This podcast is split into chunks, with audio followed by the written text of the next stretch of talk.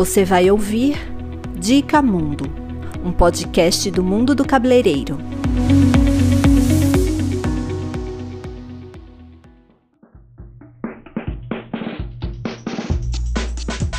Oi, gente, tudo bom? Meu nome é Márcia Rovitz, eu sou dermatologista, tenho também especialidade em pediatria e justamente por conta disso o mundo do cabeleireiro me chamou para gravar algumas perguntas sobre cosméticos infantis. Vamos lá?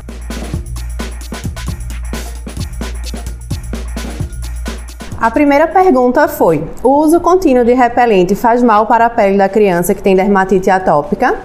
Excelente pergunta. Realmente a pele dos pacientes com dermatite atópica, elas são mais sensíveis do que a pele de crianças que não têm essa doença.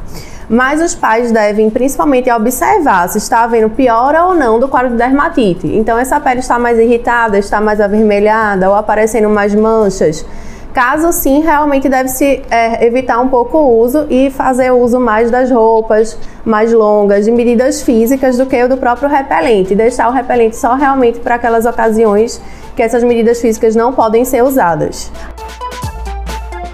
A segunda e a terceira pergunta foram bem parecidas. A segunda é: qual shampoo e condicionador usar depois dos 3 anos que não tenha tanto químico? E a terceira, qual o shampoo e condicionador e creme de pentear que uso na filha de 7 anos? O cabelo dela é quebrado. Quando a gente vai escolher o shampoo e o condicionador para crianças, a gente está se referindo à faixa etária, na realidade, até a adolescência. Então, até a adolescência, o cabelo ainda tem um pH um pouco diferente. É, a gente não pode usar produtos que retirem muito a oleosidade do cabelo, que não dos adultos. Então, a gente tem uma preferência em toda a faixa etária da infância até a adolescência, a gente utilizar produtos que tenham lá escrito no rótulo que são adequados para criança, pois esses produtos eles já são regulamentados pela Anvisa. Então, qualquer produto que tenha já indicação para essa faixa etária, ela pode ser utilizado.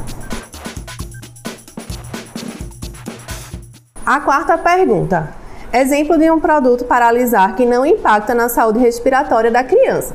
Na realidade, a gente, como dermatologista, não indica nenhum produto para alisamento do cabelo das crianças, pois esses produtos eles têm uma alta chance de causar alguma dermatite ou até algum outro problema como respiratório que a pessoa que fez a pergunta aqui citou, né? Então, problemas respiratórios, eles são vistos principalmente em aqueles produtos que têm liberação de formol.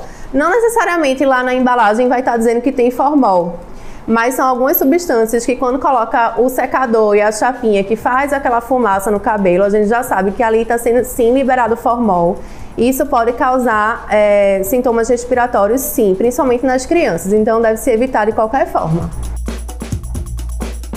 Quais são os principais sintomas de alergia que os pais ou responsáveis devem ter mais atenção nas crianças para levar ao dermatologista? Os sintomas principais, na realidade, de alergia na pele eles são de manchas, né, ou placas avermelhadas, é, principalmente no local que teve contato com aquele produto. Nesses casos, a gente geralmente desconfia sim de alergia.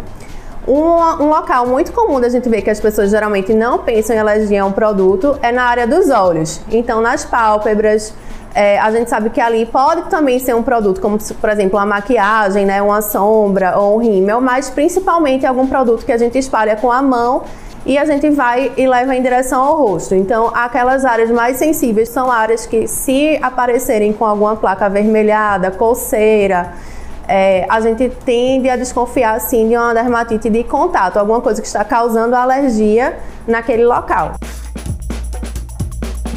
Qual produto que ajuda a tirar o ressecado do cabelo da criança? Perguntando produtos para cachos e cabelos cacheados. Dentre esses produtos que estão lá indicados como é, próprios para crianças, alguns são específicos sim para cachos. Esses produtos têm um diferencial por serem mais umectantes, por serem mais hidratantes e não ressecarem tanto o cabelo cacheado, que geralmente ele vai ser oleoso na raiz e mais seco nas pontas. Então dá-se preferência a esses produtos que na embalagem provavelmente já vai ter é, direcionado alguma coisa para cachos e para crianças. Você está ouvindo Dica Mundo. E agora uma dica extra que ninguém perguntou, mas está chegando o verão e a gente sabe a importância do protetor solar para as crianças. Na realidade, o protetor solar a gente vai poder usar a partir dos seis meses, mas não é qualquer tipo de protetor. A partir dos seis meses, a gente escolhe os protetores físicos, que também vão estar direcionados na embalagem como próprios para crianças. E somente a partir dos dois anos é que a gente pode usar o mesmo protetor que a gente usa nas crianças, tendo sempre cuidado com as peles dos pacientes que têm dermatite atópica ou alguma alergia que aí eu indicaria realmente continuar usando aqueles que são próprios para a criança mesmo. Se vocês tiverem mais alguma dúvida, eu estou disponível no meu Instagram, arroba dermato.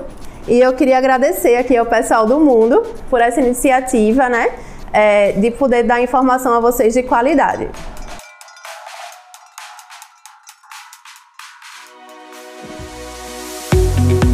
Você ouviu um podcast do Mundo do Cabeleireiro, o seu radar da beleza.